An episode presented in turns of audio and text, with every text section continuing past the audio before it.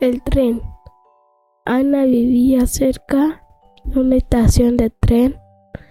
Todos los domingos iba con sus abuelos a ver cómo pasan los trenes a la ciudad.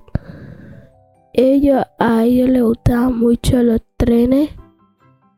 Ambos llegaban y se sentaban en un banco de la estación. La gente se juntaba esperando que llegara su tren.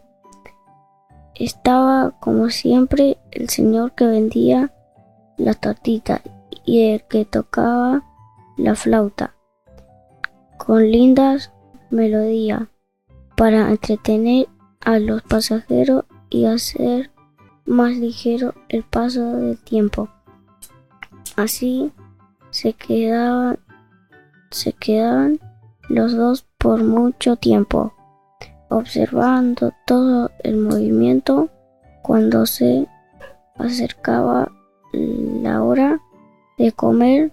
Ana y su abuelo volvían a casa felices.